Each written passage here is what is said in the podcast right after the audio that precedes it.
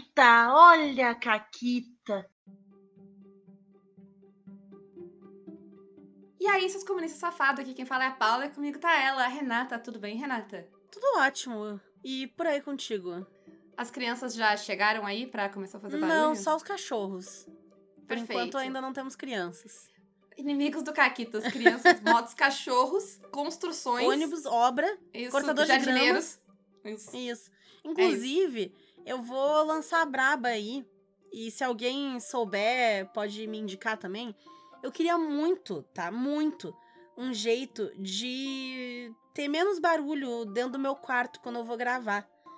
Eu até já olhei aquelas cortinas grandona e tal, que tu meio que gruda ela na parede. Eu não sei o quão bem eu conseguiria grudar ela na parede. Então eu quero saber se alguém tem uma dica, porque eu também não sei se elas são boas. Eu só vi na internet, não vi ninguém que tem. Enfim, se alguém sabe de algum método de deixar a rua mais quieta, porque eu tenho uma janela gigante, eu aceito, tá? Gostaria de saber. Muito obrigada. Perfeito. Que não seja matar todos os motoqueiros de Porto Alegre, porque parece difícil. Complicado. Complicado. Mas, Renata, tem ah, uma caquita aqui que diz 4d6 igual a 7. É, né? Assim, quem joga RPG sabe que a matemática, ela é o pior inimigo do jogador de RPG, e não só porque a gente não sabe fazer cálculo, mas porque ela não faz sentido. Ela desafia toda a estatística. Tu pensa, não, a chance de eu rolar um no D20 três vezes seguida é minúscula, nunca vai acontecer. E acontece várias vezes. E é ridículo, entendeu? É Eu acho que a questão é que a gente joga RPG demais, entendeu? Porque mais cedo ou mais tarde, a- por menor que seja a probabilidade, ela vai acontecer. E a gente tá ali, a gente tá Nas ali testando a seguidas. deusa da caquita. Exato, entendeu? Exato. E aí, o que aconteceu? Eu contei uma caquita aqui esses tempos da Pietra que queria o abridor de cartas pra lutar contra o bicho gigante de Cthulhu. Vocês lembram? Lembro. Como não lembrar? Exato. Inclusive, ela tentou atirar o abridor de cartas no bicho e errou miseravelmente. foi, foi lindo. Nossa, a, a aerodinâmica do abridor de cartas pra ser lançado parece algo incrível. Ah, tipo uma adaguinha. Mas enfim. Tava o bicho atacando e qual, qual era o cenário da coisa, tá? Eles estavam num lugar que tinha um pátio aberto, assim. Aí, nas laterais, né, cercando esse pátio, tinha uma parte. Eh, Tipo aqueles corredores que são meio na rua, sabe? Que ele tem um teto e tal, mas ele tem umas aberturas pro pátio. Ele não é bem dentro, não é bem fora. Mas ali era um lugar que eles conseguiam se proteger um pouco do bicho, porque o bicho era muito grande e ele não passava ali. E no centro desse pátio tinha uma construção com uma escada que descia para um lugar onde eles queriam ir. Só que o bicho tava no pátio e eles tinham que atravessar. Dois resolveram que iam atravessar para tentar ver o que, que tava rolando lá embaixo. A personagem da Rô e o personagem do Murilo. E eu falei, bom, ok, rolem aí, tal, veja se vocês são ágeis o suficiente para escapar do bicho, porque ele vai vir pegar vocês.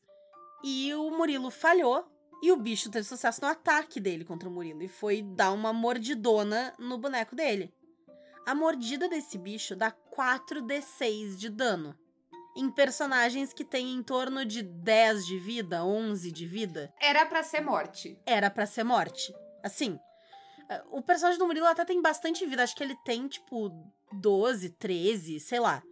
Ele ele é um boneco que tem uma vida bem boa, assim. Ainda assim, se tu rolasse a média, que seria o esperado, tu matava ele em 4d6. assim. Exato, exatamente. E aí eu rolei 4d6 e eu tirei 7. Eu fiquei olhando assim, eu acho que eu tirei tipo 1, 1, 2, 3. Se não me engano, foi essa a minha rolagem, tá? E eu fiquei olhando assim, inacreditável. Tá? Inacreditável. Só que o 7 ainda foi suficiente pra tirar metade da vida dele, né? Então ele teve que fazer teste de constituição, ver se ele ficava con- é, consciente ali e tal. E ele não passou. Só que esse é um teste que dá pra gastar sorte. E ele não passou por muito pouco. Aí ele gastou sorte, ficou consciente e conseguiram. Eles conseguiram fugir, entrar ali no lugar e tal. Mas depois um veio um outro cara lá e empalou ele. E aí ele empacotou, mas conseguiram estabilizar o boneco dele. Ele não chegou a morrer, mas é, quase empacotou, assim. E eles perderam um item muito importante dessa aventura. Porque a opção era ou entrega o item pros inimigos e ir embora, ou fica e briga e grandes chances de morrer, porque tava todo mundo cagado. E aí foi isso. Eu só tenho uma coisa para dizer: que falta faz ter arma laser. Que falta faz ter arma laser. É. Que a gente chegou, a gente chegou aí com arma laser. E foi. É. Nossa, foi muito de boa esse combate. Também foi muita sorte nossa, assim, a gente rolou muito bem quando a gente chegou Sim. lá. Não, rolou Mas- bem. E a arma laser, ela faz uma grande diferença, porque a treta desse bicho é que ele tem uma carapaça. Então ele tem uma armadura natural muito alta e aí ele absorve dano. Pra começar a dar dano no bicho, tem que rolar muito bem. Sim, uma sim. pistola, por exemplo, só dá dano nesse bicho se tu critar. Se tu tiver um sucesso extremo. Sim. Senão sim. ela nem dá dano, porque não tem como tu somar a, a quantidade. Então é difícil.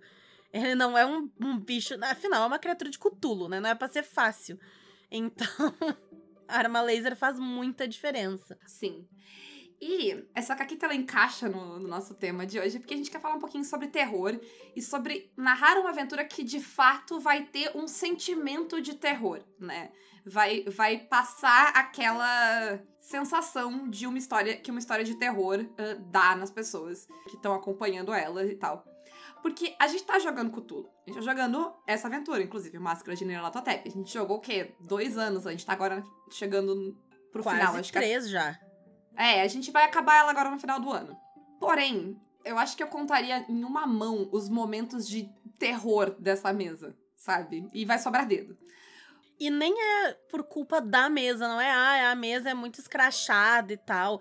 Não é que as pessoas não agem dentro do jogo como se ele fosse de terror. É que o jeito que essa aventura é construída, ela é muito mais uma aventura de investigação e exploração do que de terror. Isso, até porque a maior parte do tempo a gente não tá lidando necessariamente com coisas, com o horror cósmico que tu não tem. Porque, pra mim, onde tá o terror do horror cósmico, né, do, do Cthulhu? Na- nas coisas que tu não tem o que fazer, né? É na, na tua impotência diante de Cthulhu. E nessa aventura, tu não tá muito enfrentando esse lado do horror cósmico. Tu tá enfrentando cultista, essas criaturas que, tipo, são difíceis de derrotar? São. Porém, não impossível. Né? Tu tem. Tu tem como lidar com elas. Tu tem como ser esperto, ser cauteloso e se safar. Por mais mortal que tu seja, né? Tu tem. a- a- o Fred, quanto, quantos avatares de, de Nyarlathotep o Fred já enfrentou e saiu vivo? Vários.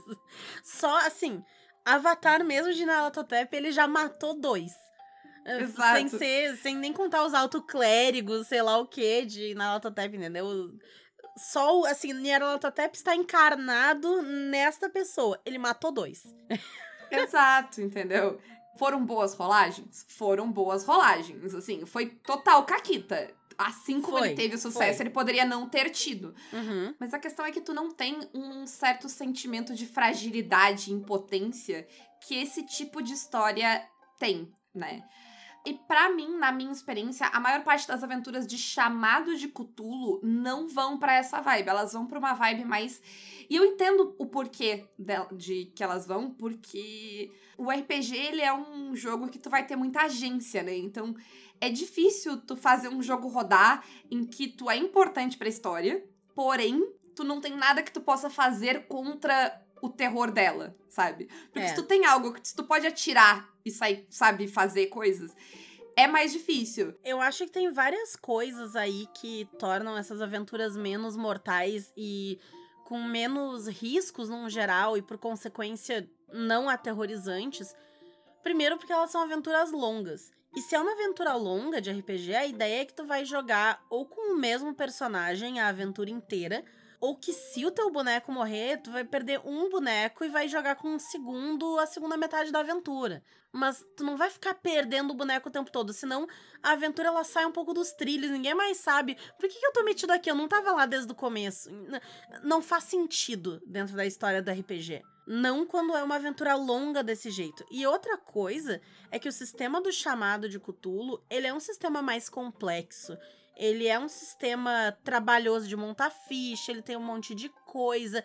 Se tu for jogar coisa pra morrer rapidinho, é meio mão de jogar ele, eu acho, assim. Né? Ele, ele é legal, ele funciona pra one shot e tal, beleza, dá pra fazer. Mas dá pra fazer assim, com ficha pronta é melhor, entendeu? Se tu vai montar um Sim, boneco. ah, Ah, e principalmente se a pessoa não, não tá acostumada, né? Porque, tipo, eu, eu narro bastante chululu, chamado de chululu, ah, nesse, nesse esquema de one shot, mas geralmente eu monto as fichas. Porque eu monto cinco fichas de chamada de Cthulhu em 40 minutos, sabe? Porque eu já, já acostumei, já sei as manhas, sabe? A ficha, se tu faz no, no, no eu não me lembro, mas o Roll20 faz a conta pra ti, então tu vai rápido. Agora, se tu vai explicar pra cinco pessoas como faz, é muita mão né? Então, ele, ele, é, ele é um negócio meio chatinho, meio cansativo. Tem que fazer matemática, gente. Sim, tem que. E a matemática é com três dígitos, tá? Hum, Isso. E aí a gente tava pensando um pouco sobre isso, de como é que o terror funciona às vezes, outras não funcionam, o que, que ele precisa pra funcionar. E a gente pensou no comparativo dentro do próprio Cthulhu. Porque várias aventuras do rastro de Cthulhu, que aí eu acho que entra um pouco isso que eu falei também, ele é um sistema mais simples, montar ficha é mais de boa, ele não é tão legal de se jogar uma campanha tão longa, porque a ficha fica meio repetitiva, tu não tem uma grande evolução dela. Na verdade, a tua ficha vai ficando cada vez pior, porque tu vai gastando ponto, tu recupera menos que tu gasta, enfim. É, ele é um jogo feito pra tu ir piorando até que tu vai morrer. A impressão que eu Isso. tive, né, quando eu joguei é essa. É, é, a proposta eu também, eu também sinto que é essa. Que é, é- tu vai, tipo, tu vai ficando cada vez mais fraco, cada vez mais impotente, e aí, no final, máximo, assim, se tu der sorte, tu consegue correr, né? Essa é, é a ideia. Que é uma vibe bem horror cósmico, assim, né? É, principalmente, tipo, o clássico ali é isso. Essa é a proposta da história. É aquela coisa de que quanto mais tu descobre, pior a coisa fica, né? E eu acho que essas aventuras de horror cósmico, elas funcionam melhor, talvez, na one shot.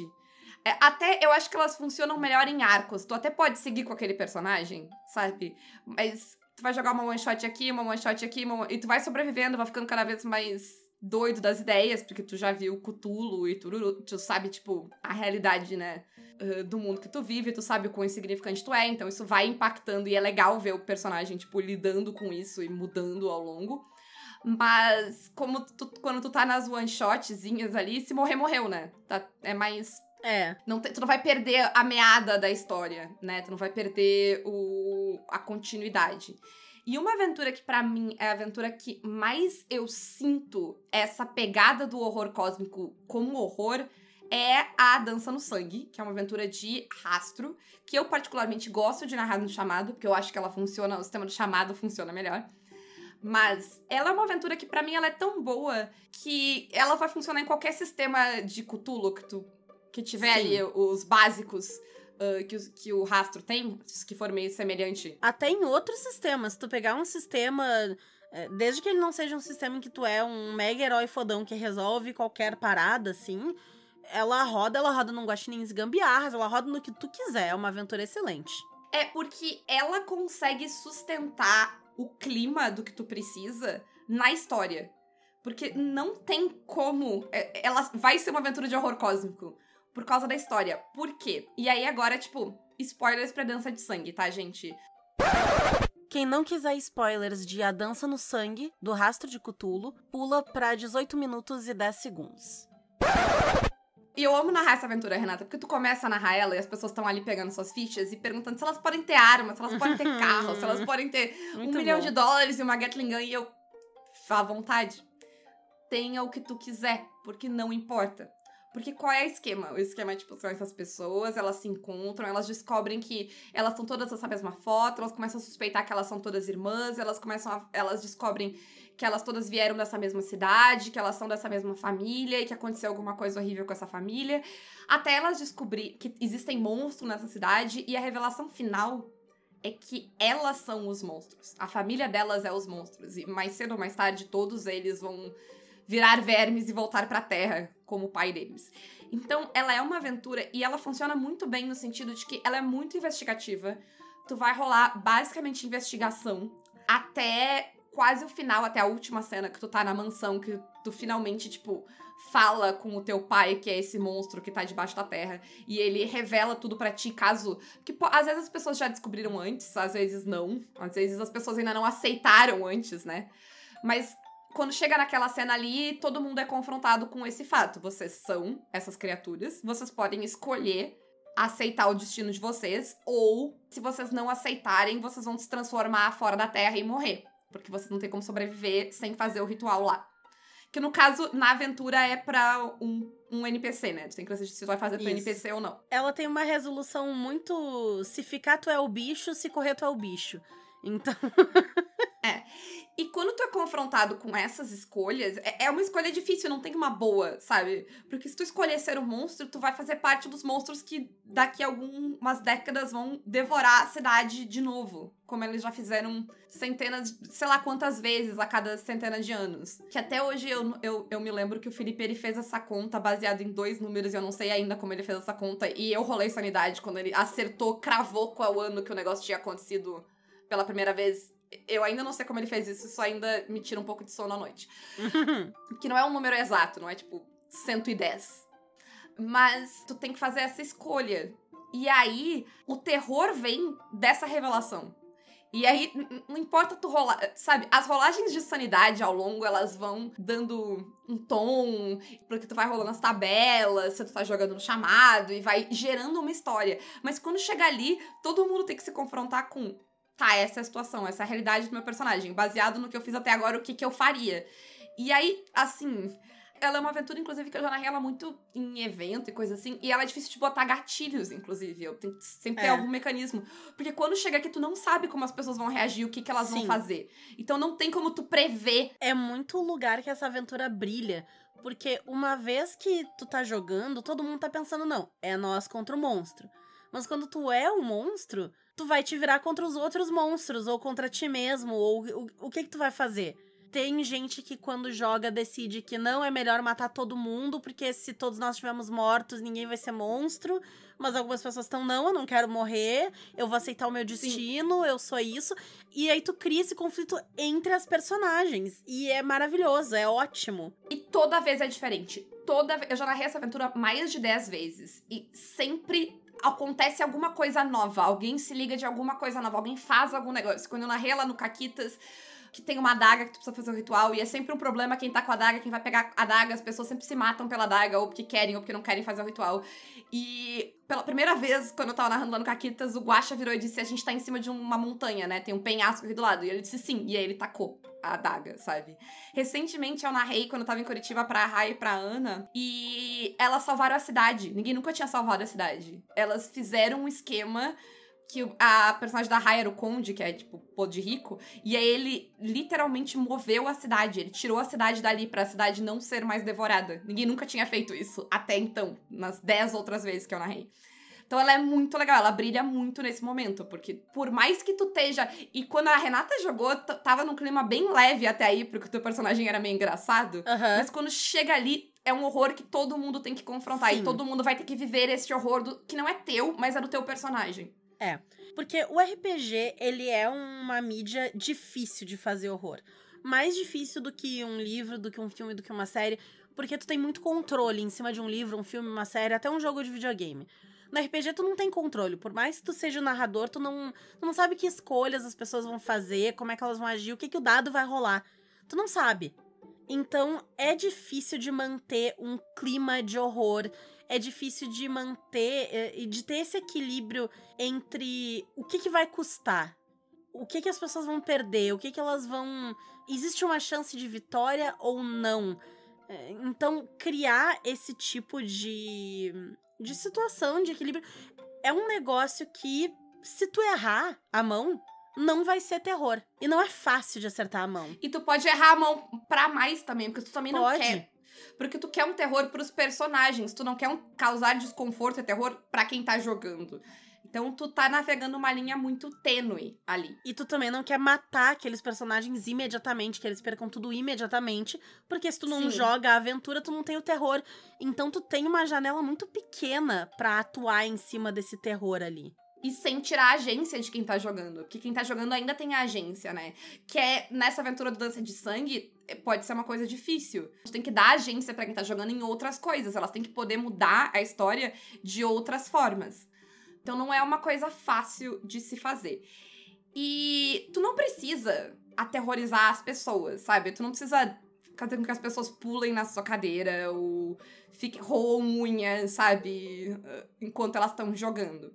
Esse medo, ele deve ser para mim do personagem. Claro que tipo tem gente que gosta, que toma susto, que se diverte, mas não vai ser para todo mundo que isso vai funcionar, né? A gente tá comentando que nem eu nem a Renata somos pessoas que a gente se assusta vendo filme de terror.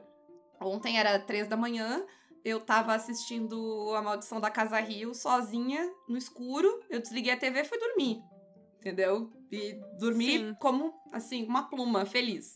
Que quando a gente tava fazendo essa pauta, a gente tava discutindo justamente isso. Porque eu sou uma pessoa que não importa, pode ser o terror mais bem feito do planeta, eu não vou ter medo. Eu não consigo separar a Renata que vive no mundo real, em que aquilo ali não existe, e se ele for um terror psicológico de algo que pode existir, eu também não vou ter medo. Eu vou ficar, sei lá, só meio triste, chateada, talvez, assim. Um, pô, né? Isso existe na vida real, que merda. Mas eu não eu vou ter medo. Eu sei que eu tô segura. Né? Isso, exatamente. E eu não consigo quebrar essa coisa, né? Separar o que que é o filme, a série, o que quer que seja, e o que, que sou eu. Sim. Então eu nunca vou sentir medo. Não tem como eu gostar de algo de terror por ela me dar medo, entendeu? Não é isso que vai me fazer gostar, porque eu nunca vou sentir esse medo. Eu nunca senti e nunca sentirei. Entendeu? Sim. Eu acho que a gente não tem capacidade desse nível de imersão, sabe? O, o metagame é muito forte não. em mim. É. Ele faz parte da minha alma. Mas dito isso, eu consigo gostar de coisas de terror. Eu sou meio chata com coisas de terror. Porque se é uma coisa que ela é só, ah, jumpscare, o bicho aparece, ah, ou, sei lá, só muito sangue gratuito, torturas, né? E não tem uma história. Uma coisa importante que vocês precisam saber sobre a Renata é que ela não toma jumpscare. Assim, sabe aquele Isso. pum, e aí a pessoa pula na cadeira? a Renata não importa o que. não é, tipo, e, e, eu até acho que talvez ela, ela tenha o, o, susto, mas ela não esboça reação, entendeu? Ela não pula, ela não pisca, ela não grita. Não importa o que tu faça com ela. Sim. É assustador. é eu trabalhei essa característica para eu não tomar sustos. Só por uma questão de honra mesmo. E agora eu tenho isso e eu não tomo mais Sim, sustos. é, porque eu, eu não fico com medo, mas às vezes eu tô. Eu dou, tenho a reação involuntária, uh -huh. sabe? De, uh -huh. de, de, muscular ali. Pra dizer que eu nunca tenho, às vezes, quando dá um trovão muito pique, eu tenho. Mas aí é porque foi um barulho do nada, assim, não, sei lá, um monstro num filme. Só tá... Thor tem o poder de causar e sentir aí. Isso, exatamente. Mas a gente tava comentando que não precisa necessariamente disso. Tu tem outras maneiras de tornar esse terror efetivo, e no RPG ele vai ser sobre o personagem, né? Ele vai ser sobre, tipo, tu não tá apavorado, tu não tá, não vai acontecer nada contigo, mas vai acontecer algo com teu personagem. Teu personagem vai descobrir algo horrível, teu personagem vai enfrentar algo teu personagem é frágil, ele pode quebrar logo ali. E, e nesse medo e nesse desespero das personagens, tu consegue, né? Só que para isso, tu precisa de uma vulnerabilidade dos personagens nesse jogo. Porque se tu tem, como a gente falou lá no Máscaras, tu tem como lidar com as coisas, se tu consegue sacar a arma e atirar em Elatotep e ele morre, como aconteceu na nossa mesa, ele fica menos assustador. Sim, exatamente. E um sistema que faz isso muito bem é o Alien. O, Alien, assim, se tu acha que tu é de papel no Cthulhu, no Alien eu não sei do que que tu é, então, assim, o que, que seria mais frágil, sabe? Tu é um papel que rasga mais fácil ainda. Não sei. Uhum. Porque tu tem, tipo, dois de vida é, e o Alien te dá bem mais que isso num ataque. E ele faz três, depois se ele for adulto. Sim. E é muito legal porque se as pessoas conhecem o lore, elas já estão com medo de encontrar o alien, porque elas sabem que vai dar ruim. Agora, depois que elas encontram pela primeira vez um alien e aquela porcaria espirra ácido em ti e te dá dano, tipo, e ataca milhões de vezes e é aquele desespero e acertar eles, tu não tem arma de fogo, é horrível. Arma de, de fogo, tipo, lança-chamas mesmo. Aquele horror, se tu consegue fugir, se esconder e trancar a criatura as pessoas não querem, assim, as pessoas não querem encontrar o. É tipo, a quantidade de, eh, de pensamento que o jogador faz para evitar o combate com o Alien. Eh, principalmente depois de. É, ela é perfeita, porque, tipo, e as pessoas andam, porque toda vez que eu narrei Alien eu tinha um mapinha, sabe? Pra pessoa ir andando e coisa. E o desespero de encontrar a criatura é muito grande. Até hoje eu lembro quando eu tava narrando, eu contei essa caqueta aqui, que quando eles encontraram os ovos pela primeira vez, o, o, eu nunca tinha visto isso no RPG, mas eu consegui dar um jumpscare no Caio. Que a hora que ele pulou e ele viu que ele, que ele enxergou na, na, no campo de visão ali do token dele os ovos de alien, ele pulou na cadeira, assim, a pessoa. Então o alien ele faz isso muito bem, porque tu é muito frágil e tu tá, né? E, tu- e ele tem essa parada de, de gato e rato, né? Ali na. Tu tá sendo perseguido por essa criatura num espaço confinado. Sim. Então, é tenso. E tem uma coisa que todo mundo que vai narrar terror tem que ter em mente. É que as pessoas sabem que elas estão indo pra uma aventura de terror, ou ao menos elas devem saber. Então elas têm uma expectativa de que vai dar ruim. A gente já parte desse pressuposto. Então a gente não tem esse elemento surpresa de hahaha, era terror esse tempo todo, entendeu? Porém, isso é bom pra ti. Porque existe um. A pessoa tá esperando que algo ruim vai acontecer. E tu consegue usar isso para criar esse clima. Às vezes que eu narrei Alien, eu coloquei as pessoas numa nave, entendeu? Tudo que eu disse pra elas foi: ah, vocês encontraram essa nave, essa nave tá à deriva, aconteceu alguma coisa aí. Mas é uma aventura de Alien, então eles sabem. E, e o desespero, a, a cada, sabe, cantinho que eles viram e olham desesperado pra ver se tem alguma coisa, já tá lá. Eu não preciso fazer nada pra ter este clima de tensão Uhum. sabe? Porque tu Sim. sabe.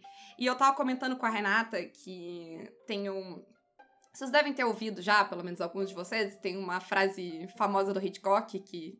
Eu, eu acredito que ele tenha dito, mas pode ser que seja uma daquelas lendas e ele nunca disse de verdade. Não me corrijam, eu quero continuar acreditando. Ah, de que suspense.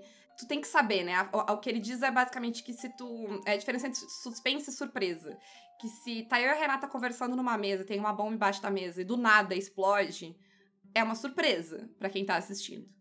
Agora, se tá eu e a Renata conversando numa mesa, tem uma bomba embaixo e ele mostra a bomba e depois ele mostra eu e a Renata tendo a conversa mais banal do universo, aí tu tem suspense. Porque daí tu- a gente tá conversando e tu sabe que tem a bomba e a gente não sabe que tem a bomba e é daí que tem a surpresa. E eu acho que no RPG tu usa muito isso, né? Uhum. De que, tipo, tu sabe que tem um alien aí, mas tu não sabe onde ele tá, tu não sabe quando ele vai surgir. Aham. A qualquer momento tu acha que ele vem. Às vezes, até mesmo, tipo, ah, rola um negócio aí, e aí tu falha e nada acontece. E aí tu fica tipo, meu Deus, o que que eu não vi? Exato, exatamente. Funciona muito bem. Eu tava comentando com a Renata um exemplo disso que é uh, Pretty Women, que é uma música em Sweeney Todd. Que Pretty Women é uma música que o Sweeney canta com o juiz, que é o cara que ferra com a vida dele, que ele quer vingança, uh, enquanto ele tá fazendo a barba do juiz. E ele, e ele é uma música, ele é tipo um, uh, um ódio a mulheres bonitas. É só isso, tá? Se tu ouvir a música fora de contexto, é só eles falando sobre mulher bonita é foda. É só isso, tá? E só que, se tu assistir na peça, que eles estão os dois, é um dueto dos dois, e existe um conflito ali que o juiz não sabe, mas o Sweeney sabe, e tu sabe a intenção do, do Sweeney de matar o juiz, e tu não sabe quando ele vai matar, e ele tá ali com a navalha no pescoço. E essa cena ela vira uma coisa muito tensa, numa melodia muito bonita. E tem uma dissonância entre essa conversa dele, entre o que os dois sabem e entre a melodia da música, que faz a cena ser absolutamente desesperadora. Mas se tirar a música de contexto, uma pessoa que não conhece a peça ouviria essa música e não entenderia o desespero que existe nela. Uhum. A gente tava falando um pouco também sobre as séries do Mike Flanagan, que a gente tava assistindo agora, né? Então a gente pensou bastante nelas. Tanto na queda da casa de Usher quanto da Mansão Rio, Casa Rio, enfim. É a maldição da Casa Rio. Perfeito. Mas eu tava falando que, especialmente aqui, spoiler, né? Caso alguém não tenha visto e tal e queira ver. Não é nenhum spoiler muito grande, mas quem quiser evitar spoiler de A Queda da Casa Usher, pula pra 29 minutos e 45 segundos. Mas, especialmente em Usher, tu já sabe que tá todo mundo morto desde o começo. Essa é a premissa. Então, o fato de as pessoas irem morrendo não é algo que vai te surpreender. Porque tu sabe que elas vão morrer. Isso tá claro no primeiro episódio, que eles vão todos morrer. Tu, tu vê o funeral. Então tu sabe. É a, é a cena que abre, né? Abre no funeral. Exato. Então não vai ser em nenhum momento uma surpresa. A questão vai ser quando e como. E aí o quando, se tu presta um pouquinho de atenção, tu logo saca qual é a ordem em que eles vão morrer também. Sim. E o como ele faz um negócio que eu gostei muito, porque ele te mostra o Roderick, o personagem principal lá, ele tem uma visão deles mortos já antes de nós, os telespectadores, assistirmos a parte em que eles morrem. Então, pelos ferimentos no corpo, tu tenta presumir como é que eles morrem. Então, tu, tu consegue ficar, tipo, meu Deus, é agora? Vai ser com isso? Como é que, como é que vai ter esse corte ali naquele lugar, no- na pessoa e Sim. tal? É muito legal. E essa expectativa gera o terror, né? Porque tu, a qualquer momento. Exato. Sabe o que se vai ela acontecer. não gera um terror, ela gera no mínimo uma ansiedade. E, e serve. Sim, Funciona. ela- ela gera o clima, né? Ela, exatamente. E outra coisa que daí eu acho que dá pra ver mais em, na Casa Rio, mas tem aqui também, principalmente nas cenas que são na própria Casa Usher. E é uma coisa incrível, Renata. É uma série que tem cenas no escuro à noite e dá pra ver tudo que tu precisa. Mas é- ela faz uma coisa que aqui vai ser visual e de ângulo de câmera e tal, mas tu no RPG tu vai exercitar isso também na narrativa, no que tu diz, no que tu descreve, no que tu não descreve, no que tu mostra e no que tu não mostra, que é justamente isso, o, o que que tu tá vendo e o que que tu não tá vendo. Se tu olhar, na Maldição da Casa Rio, ele faz muito isso de, tipo, tem muito ângulo, tem muitas vezes que o personagem vê um negócio e tu não vê o que tá acontecendo exatamente, tu só vê que é algo assustador, ou tu vê a criatura, mas tu vê ela meio ofuscada, ou tem algo que passa no fundo, e essa esse jogo entre tu ver coisas, mas tu não ver tudo, sabe? Entre mostrar e não mostrar, é onde tu mantém esse clima, né? Essa tensão. Assim, é aquela coisa de que tu tá narrando, tu descreveu que tem um barulho, sabe? Tu descreveu que, tipo, a nave tá sem. Não tem ninguém vivo aqui. E é aquela coisa de que tu vai gerando expectativa, sabe? Tu sabe que algo terrível aconteceu. E muitas vezes tu sabe exatamente o que aconteceu. Tipo, no caso do Alien, tu sabe que foi um Alien, mas tu não quer encontrar o Alien. É aquela coisa que tu sabe que tu, tu sabe o que é e tu sabe que tu tá certo, mas ao mesmo tempo tu não quer a confirmação de que tu tá certo. E, e voltando lá pra, pra dança de sangue, é exatamente isso, porque vai ficando óbvio o que, que vai ser Que pedido algo tá de muito você. errado, né? Tipo, É. tu, tu vai notando.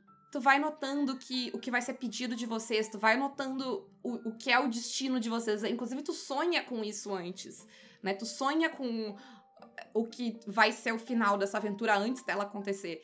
E a questão é que muitas vezes tu, tu não quer confrontar isso, né? Os personagens, eles não fazem nada antes de chegar na... Eu nunca vi ninguém tentar resolver antes de chegar na casa, que é quando tu, sem sombra de dúvidas, tem certeza de que é isso que está acontecendo. Porque até enquanto tu pode pensar que é outra coisa, tu fica, não, não, não, não, não é isso aí. Eu, sabe? Não, vai ter, tem, tem que ter outra saída. A aventura, ela tem que te dizer, tipo, não, é isso. Ah, e isso é uma parada muito de terror, né? Tipo, tu, tu vai, tu tem as respostas, ela tá ali, tá, tá na tua frente, mas confrontar ela é o terror. Sim. E aí eu tenho dois exemplos de uns jogos que eu gosto que eu acho que um fez certo e um fez errado. O primeiro dele, ele é o Town of Light. E ele é um jogo de terror psicológico, porque ele se passa. Até já falei dele aqui. Ele se passa num sanatório e tu é uma pessoa que foi internada nesse sanatório quando tu era jovem. Agora ele já tá fechado, porque é, é um jogo bem responsável, assim, sobre questões de saúde mental e instituições merda que, que eram esses sanatórios na Itália, né? Que é onde o jogo se passa. E a pessoa volta pro sanatório pra tentar entender o que, que ela passou, o que, que era verdade, o que, que não era e tal. E aí tu vai explorando tu tem as lembranças dela. Mas ele começa meio tenso, porque, pô, tu tá num sanatório, é escuro lá dentro, aí tu tem que acender a luz, aí tu tem que subir num elevador, e aí tu fica, será que esse elevador vai cair quando eu subir nele? Será que a boneca que eu tenho que achar vai começar a girar a cabeça e sair um demônio? E, tu não sabe. E tu fica no começo naquela ansiedade. E até eu, que não sou uma pessoa que se assusta, comecei o jogo nessa ansiedade. Mas aí aos poucos tu vai vendo que ele é só de explorar. E nada vai acontecer. E aí passou. E aí eu perdi um pouco a vibe dele. Ele ainda é uma história interessante, mas ele perdeu a vibe pra mim. Já o Payne's Creek Killings, ele faz o contrário. Ele começa muito de boa. Ah, tu tá aqui nessa cidade abandonada, mas ela é bonitinha, ela é iluminada, ela tem florzinha, ela tem arvorezinha e tal. Não parece que nada vai acontecer. E o jogo tem um jumpscare. Um. Mas a partir do momento que aquele um acontece, tu passa tenso o resto do jogo. Porque tu não sabe se vai vir outro. E não vem. Filho da puta, não vem outro. Tu passa o jogo inteiro tenso que teve um jumpscare. E aí eles acertaram demais. Sim, é. Ah, Só precisa de um, né? Só precisa de um. Exato, ele faz o precedente de que, opa, e agora? É. E aí a gente chega pra uma coisa que pra mim é essencial se tu quer narrar uma aventura de terror, que vai ter a sensação de terror. Que é todo mundo tem que estar disposto a jogar uma aventura de terror. O que que isso quer dizer? Tem algumas coisas. Primeiro, que todo mundo vai ter que trabalhar junto pra manter o tom. Porque é difícil manter o terror quando se tu tá rindo muito, se tá desviando muito do assunto. Ele é um jogo, e assim, eu vou dizer isso com muita cautela, tá? Ele é um jogo que ele se beneficia de uma maior imersão. Porque o problema nunca foi a imersão, o problema é a ilusão de que a imersão ela é mágica, sabe? E que ela é uma coisa que tu coloca e, e ela fica. Se tu tem noção de que a imersão ela é algo ilusório, que tu, tu tá trabalhando ali, ela tá tudo bem. E eu acho que o terror ele se beneficia muito de ter uma imersão, sabe? E até coisas simples como, tipo, baixar a luz, botar música, ajudam Uhum. a manter Sim. este clima. O clima, ele, e ele é algo que não pode ser só do narrador. Se só o narrador tá tentando manter o clima, tu não vai segurar essa Uhum. sozinha, essa barra sozinha. Ela é muito complexa.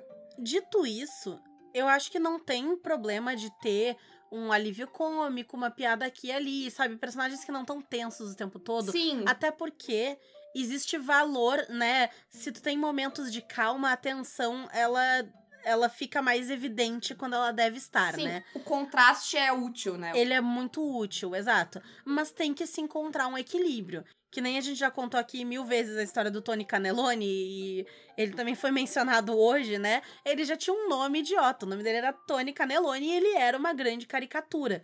Mas ele era uma caricatura em momentos que era pra ele ser uma caricatura. Em partes sérias, ele era um personagem sério, apesar do conceito dele ser meio bobão. E funcionava por causa disso. Exato. E a outra coisa é que o RPG, como eu falei, e a gente falou que uma das grandes dificuldades é que quem tá jogando tem agência. E tem agência pra tomar qualquer decisão.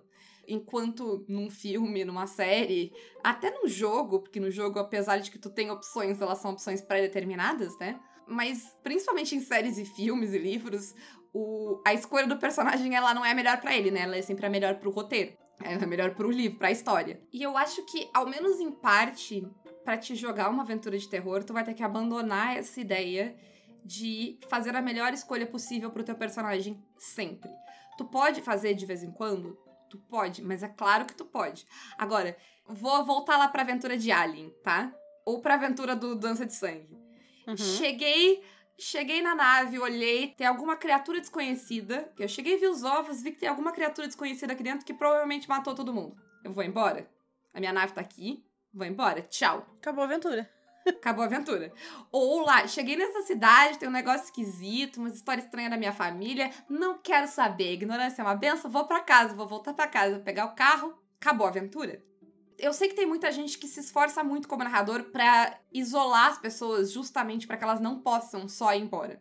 E tu pode fazer isso, mas eu acho que é um esforço que tu não precisaria ter. Porque se todo mundo topou uma aventura de terror, eu sempre brinco. Gente, é uma aventura de terror, lembrem de fazer algumas escolhas burras. Porque se vocês não fizerem algumas escolhas burras, a aventura vai acabar rápido demais, sabe? Ou às vezes quando as pessoas vão fazer uma escolha dessa, eu falo, tipo, tudo bem, mas acabou a aventura, se vocês conseguirem fazer isso.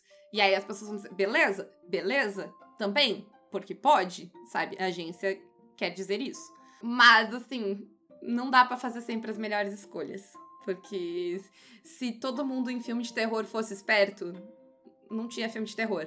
Se no primeiro Alien todo mundo escuta replay, aquele filme tem 15 minutos. Mentira, acho que dá, acho que tem uma meia hora de filme. No momento que o John Hurt quer voltar pra nave, ela diz não, e todo mundo diz realmente, e acabou o filme. É isso. É isso, A né? gente põe protocolos em prática e acabou o filme. E não, né? É isso, é, é o filme.